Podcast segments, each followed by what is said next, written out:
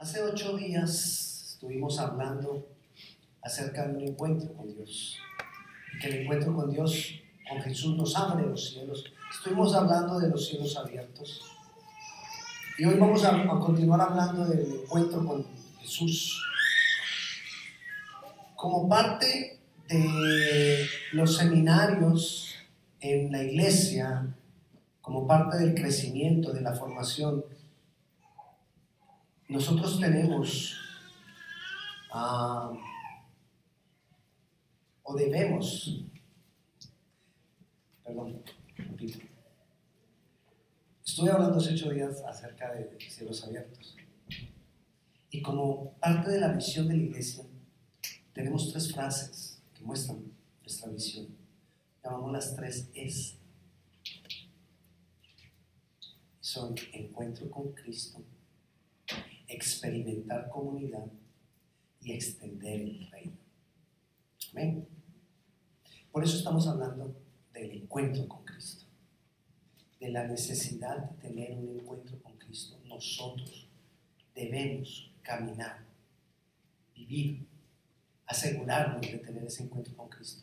Un encuentro con Jesús lo cambia todo. Un encuentro con Jesús produce en ti un nuevo nacimiento.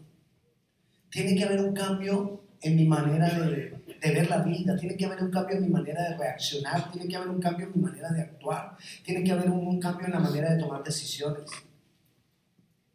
cuando tenemos un encuentro con Cristo. Y vamos a, a basar la enseñanza de hoy en Lucas capítulo 17, a partir del versículo 11. Y lo vamos a leer. Cada vez que yo voy a esta porción de la escritura, cada vez aprendo algo nuevo. Y, me gusta mucho y muchas veces voy a esa porción de la escritura y quiero que lo leamos. Lucas capítulo 17, versículo 11 dice, yendo Jesús a Jerusalén, pasaba entre Samaria y Galilea. Piense eso. Entre Samaria y Galilea. Dígase lo que está a su lado. Entre Samaria y Galilea. Ok. Y al entrar en una aldea le salieron al encuentro diez hombres leprosos, los cuales se pararon de lejos. Diez hombres. que está a su lado, diez. Y alzaron la voz diciendo, Jesús, Maestro, ten misericordia de nosotros. Cuando él los vio, les dijo, y mostramos a los sacerdotes. Y aconteció que mientras iban, fueron limpiados. Entonces uno de ellos, viendo que habían sido sanados, que había sido sanado, volvió y glorificando a Dios a gran voz, y se postró rostro en tierra a sus pies dándole gracias, y este era samaritano. Respondiendo Jesús dijo, ¿no son diez los que fueron limpiados? ¿Y los nueve dónde están? No hubo quien volviese y diese gloria a Dios sino este extranjero. Y le dijo, levántate, vete, tu fe te ha salvado. Si usted se está, se está aprendiendo versículos, eh, está memorizando versículos semanalmente, yo le invito a que para esta enseñanza memorice el versículo 17. Respondiendo, Jesús dijo, no son diez. No son diez los que fueron limpiados, limpios. ¿Dónde están? ¿Dónde está el resto? ¿Y los nueve dónde están? Si usted se aprende este versículo de memoria, cuando usted recuerde este versículo va a recordar toda la enseñanza. Diez fueron sanados, pero solo uno tuvo un encuentro con Jesús. Pero miremoslo. Cuando uno tiene un encuentro con Jesús, de las primeras cosas que empiezan a pasar en la vida de uno, que deben de pasar, es que se quitan las barreras entre las relaciones interpersonales. Voy a aprender a aceptar a los que no aceptaba. Voy a aprender a relacionarme con los que no me relacionaba. Eso produce el encuentro con Jesús. Recuerda que yo le dije que le dijeran al que está al lado que iba Jesús entre Samaria y Galilea. Bueno, resulta que había una, un, no se podían tratar los samaritanos y los judíos. Porque había una división desde, desde el hijo de Salomón. Desde que Salomón murió, de ahí el reino se dividió en dos, los del norte y los del sur. Los del norte, diez tribus. Los del sur, dos tribus, Judá y Benjamín. Los del norte se llamaron Israel, el reino de Israel. Los del sur se llamaron el reino de Judá. Pero el reino de Israel, el de arriba, el del norte, se mezcló mucho porque ellos tuvieron muchas incursiones, vino muchas veces a atacarlos y a dominarlos y a establecerse con ellos los asirios. Entonces ellos se mezclaron mucho con los asirios, tomaron la religión de los asirios, empezaron a tener idolatría como los asirios y los de Judá los consideraban a ellos que aún ya no eran de Israel porque se habían mezclado con los asirios. Entonces desde allá los de Judá no se relacionaban con los de Samaria. Samaria era la capital del reino del norte. Entonces dice ahí que Jesús yendo entre Samaria y Galilea, Galilea era del reino de, de, Judá. Entonces iba entre, donde iba a encontrar personas de cualquiera de ellos. Pero Jesús siempre rompió la barrera. Recuerda que cuando él se encontró con la mujer samaritana, la mujer samaritana le dijo, ¿tú por qué hablas conmigo si judíos y samaritanos no se tratan? Pero Jesús estaba hablando con ella. Porque Jesús rompe las barreras. Y cuando yo tengo un encuentro con Jesús, yo voy a romper las barreras. Yo tengo que tener buenas relaciones personales.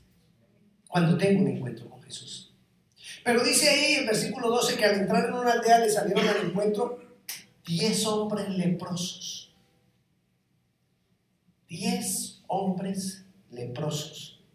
Los cuales se pararon de lejos. ¿Por qué ellos se tuvieron que parar de lejos? Cuando una persona era leprosa, lo sacaban de la ciudad, lo rechazaban, no podía tener contacto con nadie, tenía que vivir en las afueras de la ciudad. Y si pasaba alguien por los caminos, ellos no le podían acercar a los caminos. Ellos tenían que estar aún lejanos de los caminos. Eran unas personas totalmente rechazadas por su enfermedad. Entonces ellos se paran de lejos y miran la confesión que ellos hacen. Los diez hicieron una gran declaración. Dice y alzaron la voz diciendo, Jesús Maestro, ten misericordia de nosotros. Si ellos le estaban diciendo a Jesús que tuviera misericordia de ellos, era porque ellos creían que Jesús tenía el poder para hacer un milagro. Los diez creyeron, los diez hicieron la declaración, los diez le dijeron a Jesús, tú tienes el poder, tú tienes la victoria, tú tienes la capacidad de sanarme. Qué gran declaración.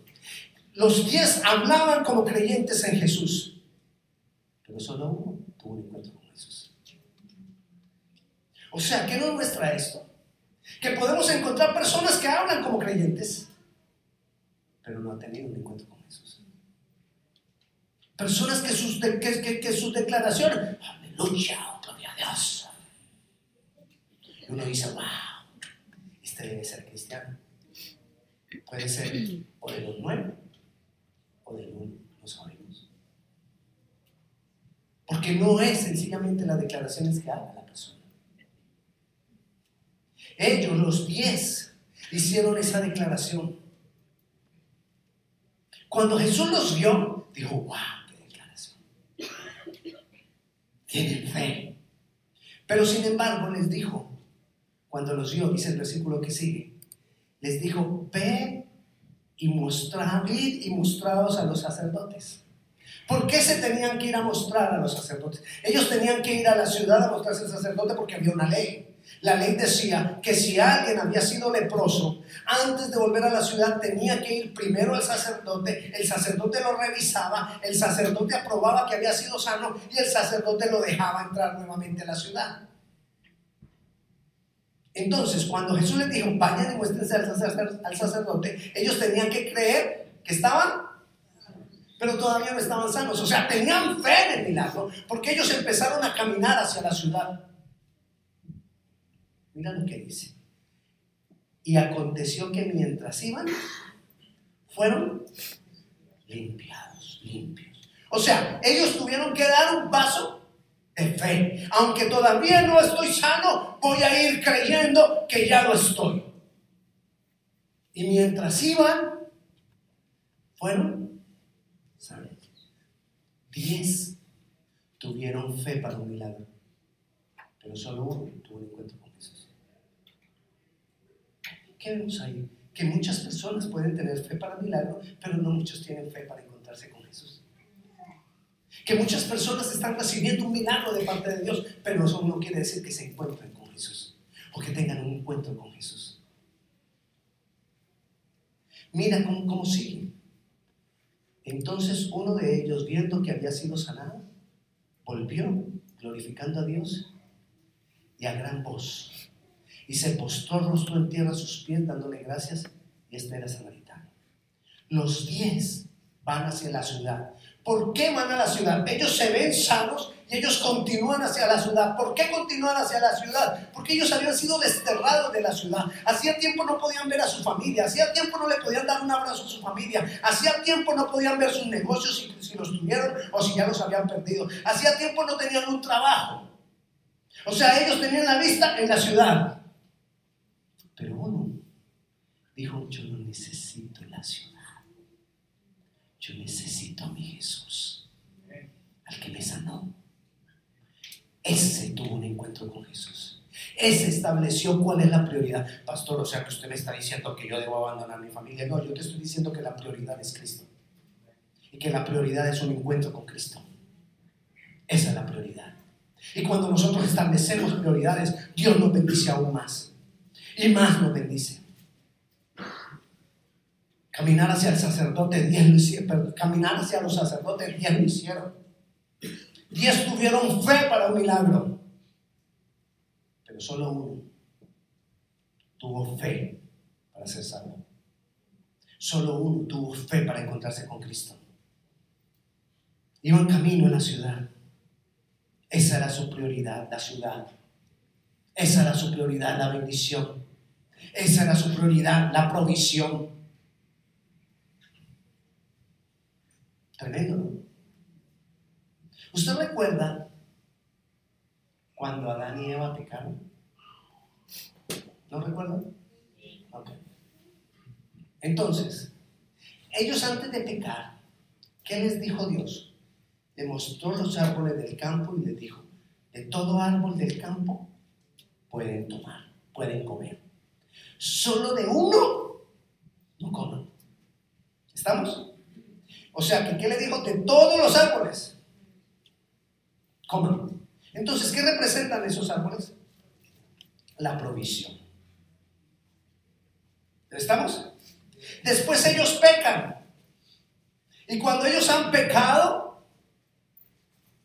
Van y se esconden detrás de un árbol. ¿Y qué dijimos que era el árbol? La provisión. Entonces, ¿detrás de qué se escondieron? De la provisión. ¿Qué es la provisión de Dios? El trabajo. Lo que suple mi necesidad. La ciudad. ¿Hacia dónde iban los nueve? Hacia la ciudad hacia la provisión, a retomar lo que habían dejado, a volver a tener lo que habían perdido. Esa era la misión. O sea que estaban semejantes a, a la nieve. Pero solo uno dijo, yo voy a Jesús. Me basta la gracia de Jesús. Jesús me dará todo lo que, yo lo que a mí me falta. Jesús suplirá Jesús es suficiente para mí. A veces tenemos tantas excusas justificadas como la ciudad, como la familia, como el trabajo, como tantas cosas, para justificar el poner los ojos en la ciudad. Pero necesitamos un encuentro con Jesús, un encuentro que lo transforme todo, un encuentro que lo cambie todo. Un encuentro con Jesús te lleva a glorificar a Jesús. Él dice ahí en el versículo 15 que Él volvió glorificando a Dios a gran voz. Ah, pero recuerde, los diez confesaron, Jesús, ten misericordia de nosotros, Maestro. Ahora este también viene gritando, pero dándole gloria a Dios. Este no estaba gritando por un milagro. Él gritó por un milagro antes, pero ahora estaba gritando por Jesús, por darle la gloria a Jesús. Estaba hablando de Jesús. Es diferente tener un lenguaje, gloria a Dios, amén, aleluya, a estar hablando de quién es Jesús, de la gloria de Jesús de lo que Jesús ha hecho en nosotros. Estos diez hombres eran hombres de fe. Tuvieron un milagro. Caminaron en fe sin haber recibido el milagro y lo recibieron por fe. Pero no fe para tener un encuentro. Fe para recibir el milagro. Son dos clases de fe diferentes. No son iguales.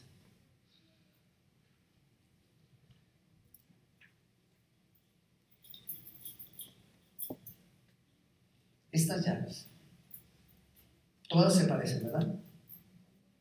Es más, ¿alguno de ustedes tiene una llavecita como esta así brillita? ¿Sí? O sea que esta se parece a la de su casa. ¿Sí se parece? Y si yo voy con esta llave a abrir la puerta de su casa, ¿la abro? Ah, pero se parece. Sí, pero no es la misma. Igual pasa con la fe. Hay clases de fe que se parecen. Y la clase de fe para recibir un milagro se, parece a la clase de fe para tener un encuentro con Jesús y tener salvación. Pero no me abre las puertas del cielo.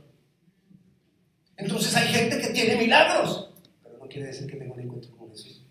Así que no te dé nombre por el que tiene milagros, porque de los diez, nueve tuvieron milagros.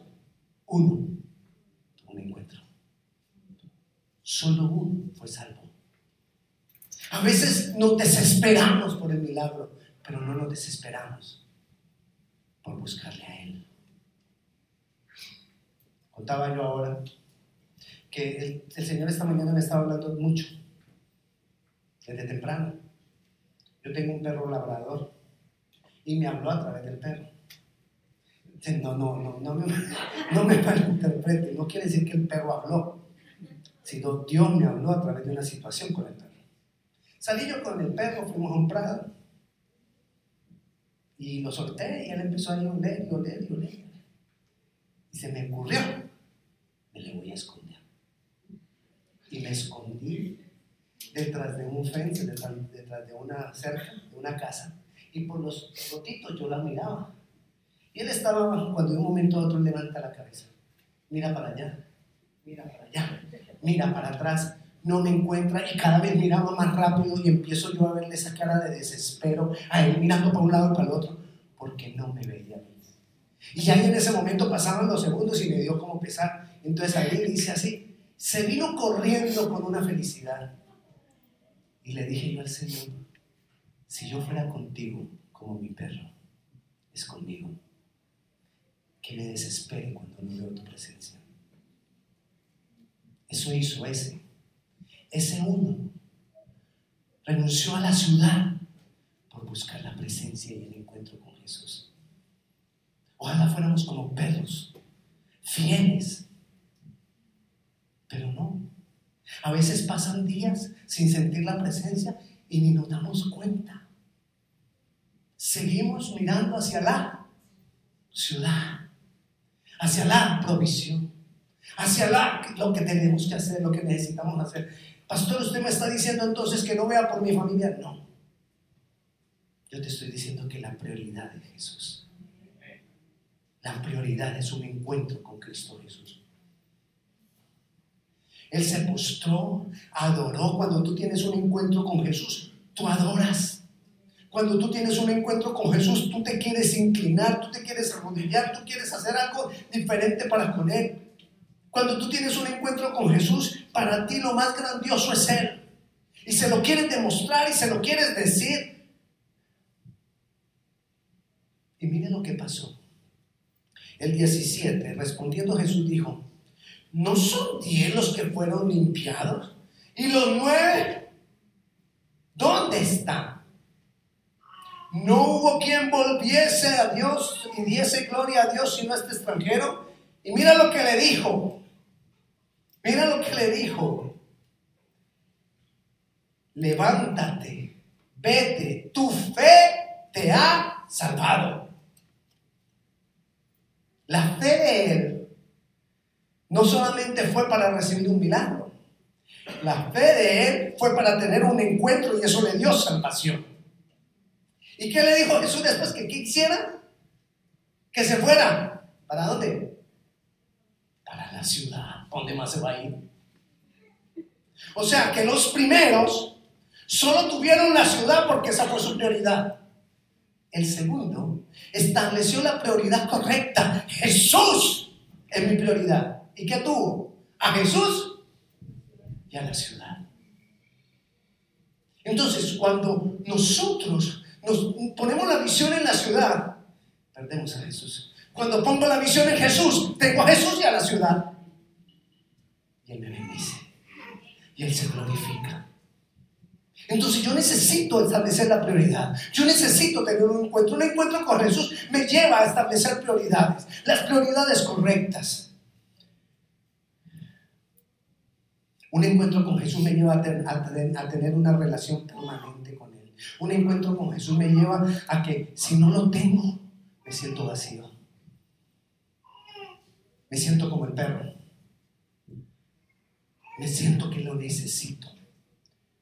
Un encuentro con Jesús no es solamente tomar el poder del nombre de Jesús, no es solamente tomar las bendiciones, sino es tomar toda su naturaleza.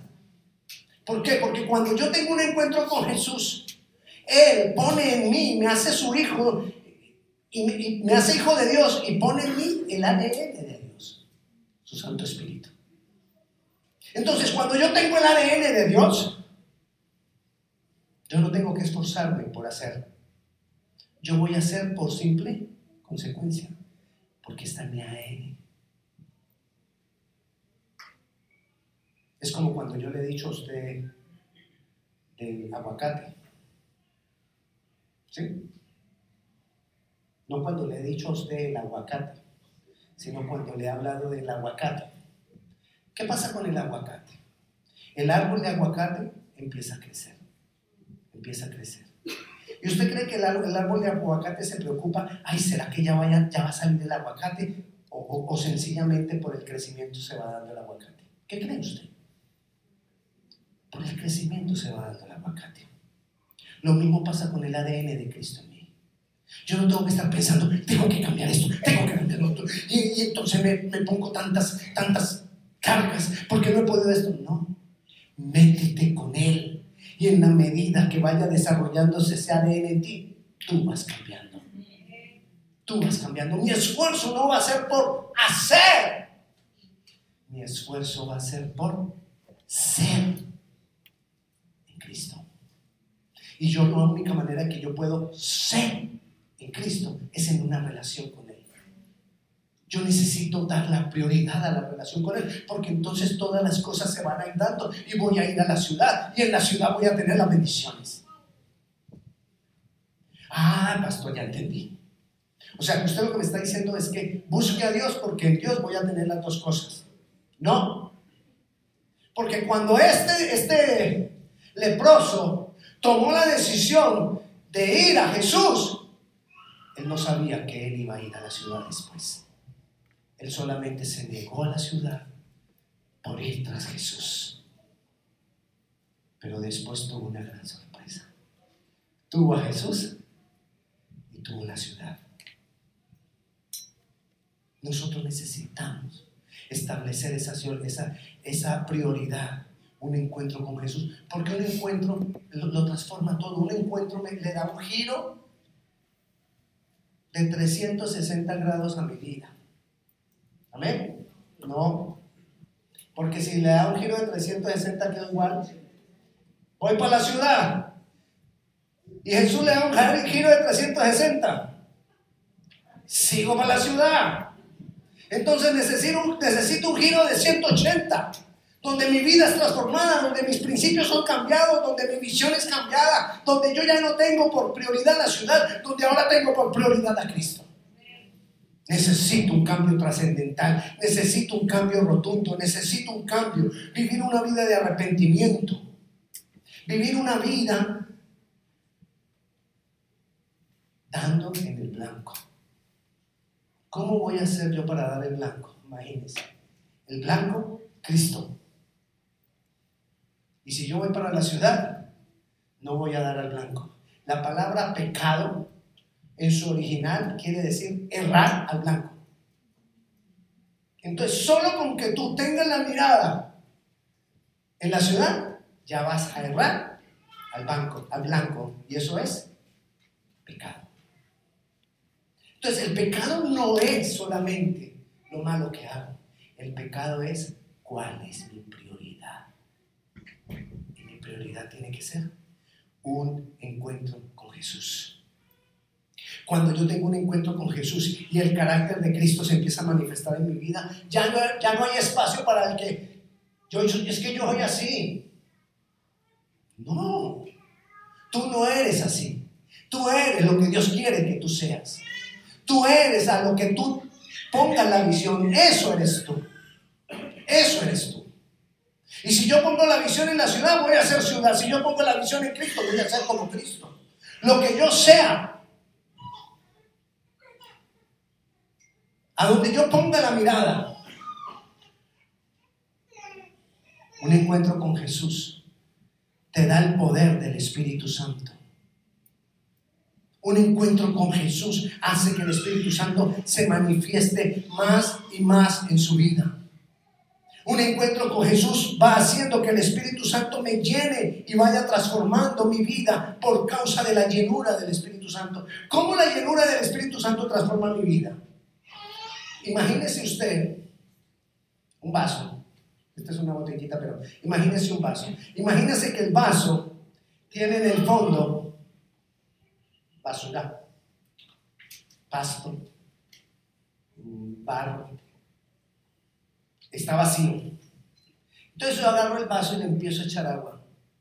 Y le empiezo a echar agua. ¿Qué va pasando con la basura? Va subiendo. Y le echo más agua. Y le echo más agua. ¿Qué va pasando con la basura? Va saliendo.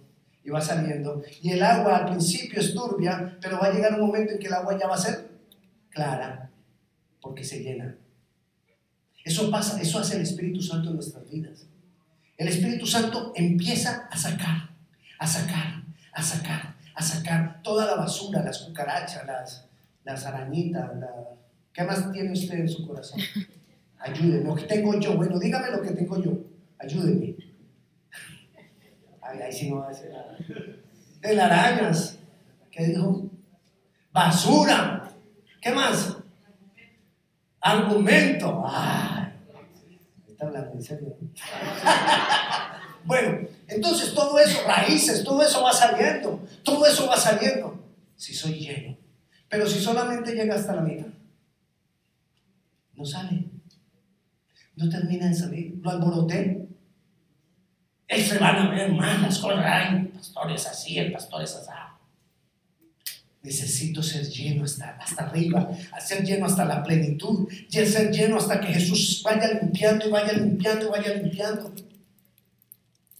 Si tienes fe para orar por un milagro, ¿por qué no tener fe para tener un encuentro con Jesús que cambia todo en mi vida? Necesitamos esa fe, necesitamos un encuentro. Un, encuentro con Jesús es caminar bajo el señorío de Cristo. Cuando yo empiezo a caminar bajo el señorío de Cristo, el Espíritu Santo me va revelando cada cosa que tiene que ser cambiada en mi vida. El Espíritu Santo me va mostrando cada cosa que tiene que ser quitada en mi vida. El Espíritu Santo me va mostrando cada mala acción. Cuando voy siendo lleno. Es que tú tienes una reacción con alguien. El Espíritu Santo te va a decir después, mm, hiciste mal esa expresión que tuviste no estuvo bien. Te enojaste, no debiste enojarte. Ay, pero es que yo tenía la razón, mira lo que hizo la otra persona. Sí, pero no debiste enojarte. El Espíritu Santo te empieza a hablar, te empieza a inquietar. Y entonces el Espíritu Santo te dice, pídele perdón. No, pero la culpable fue ella. Y pídele perdón. Y empieza uno a resistirse. Y el Espíritu Santo vuelve y te dice que le pidas perdón hasta que llega un momento que tú no y vas y pides perdón. Porque el Espíritu Santo está hablando en tu vida. Pero hay veces que le haces daño a otro y ni cuenta te das. Y entonces, ¿dónde está el Espíritu de Dios en tu vida? Un encuentro con Jesús me lleva a escuchar la voz de Dios, me lleva a querer obedecerle un encuentro con Jesús me lleva a obedecer a Cristo, aun cuando nadie me ve. Ahí es lo importante. Un encuentro con Jesús me lleva a obedecer cuando estoy frente al computador a las 3 de la mañana y nadie me ve. Un encuentro. Dios conoce todo. Dios conoce los archivos que tú tienes en tu computador. Dios conoce los contactos que tú tienes en tu teléfono. Dios conoce los chateos que tú haces en tu... Dios lo conoce todo.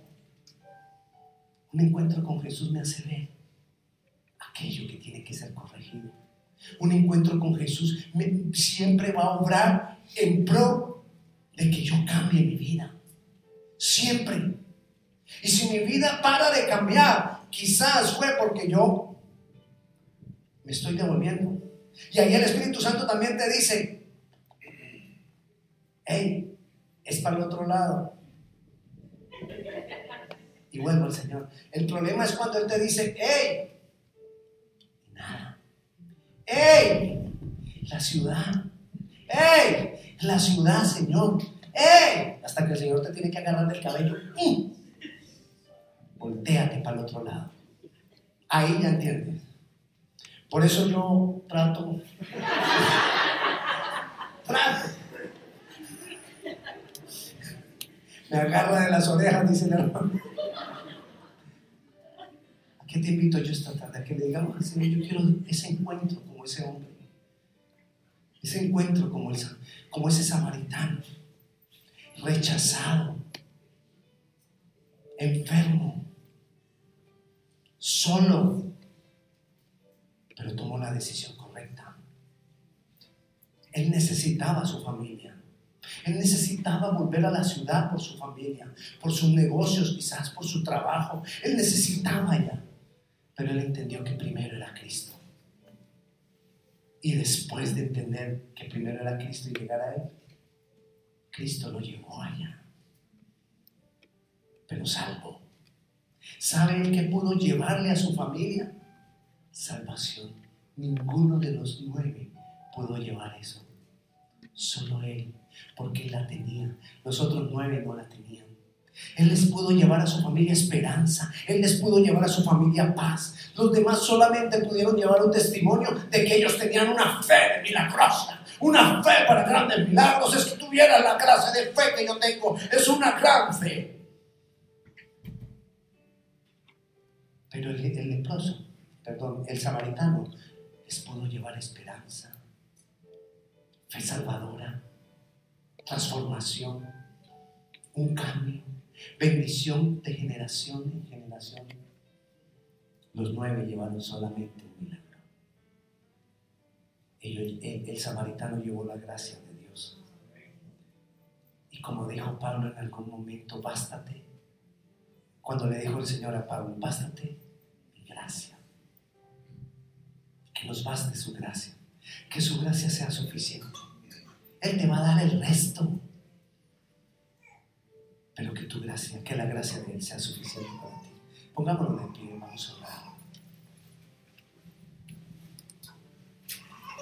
Señor, te damos gracias, Dios.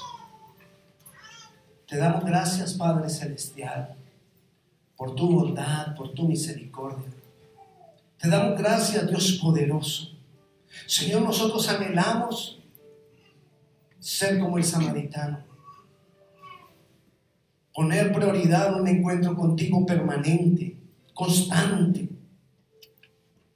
Señor, yo quiero ser como mi perro.